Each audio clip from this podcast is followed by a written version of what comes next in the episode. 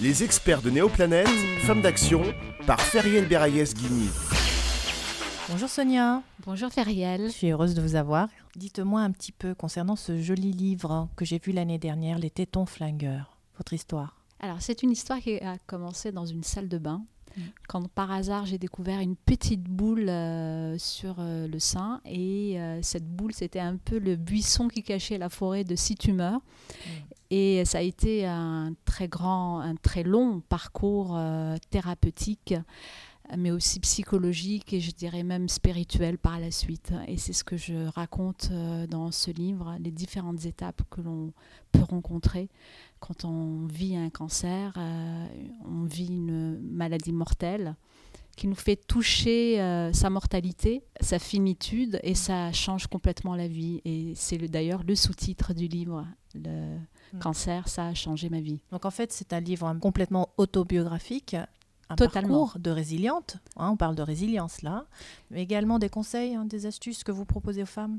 Alors ce livre a été euh, écrit en deux étapes. D'abord euh, comme un témoignage. J'avais ressenti le besoin, l'envie de partager ce parcours, donc de l'intérieur, je dirais, c'est vraiment mes tripes qui ont parlé.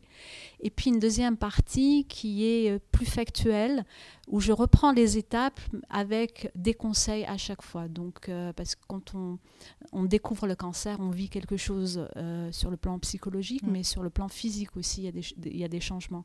Il y a la première chirurgie, ensuite il y a la chimio, ensuite il y a la radiothérapie, ensuite il y a d'autres chirurgies. Et tout euh, et en fait, je déploie le programme des festivités, c'est comme ça que je l'appelle euh, dans le livre, et tous les conseils que je peux donner aussi derrière pour mieux vivre ces traitements très très lourds et assez handicapants en fait.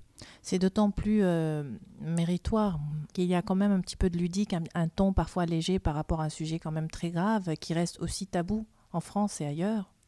C'est un sujet tabou et d'ailleurs c'est parce que je l'ai... Euh, alors moi je ne l'ai pas vécu dans le tabou, c'est aussi un de mes messages dans le livre où je dis qu'il faut sortir de la fatalité, sortir de, cette, de ce sentiment de culpabilité, de châtiment. Ce n'est pas une punition, le cancer, et puis on n'a pas à en avoir honte.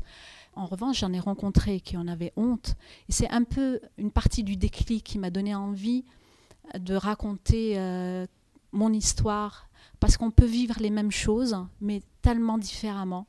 C'est-à-dire le même contexte, la même maladie, mais vive, euh, euh, vécu de l'intérieur différemment. Et je voulais montrer qu'on pouvait vivre autrement le, le, cancer et le, et le, parcours thérapeutique. Donc pas de fatalité, pas de finitude pour autant. Qu'est-ce que vous auriez envie de dire par rapport à la prévention actuellement aux femmes?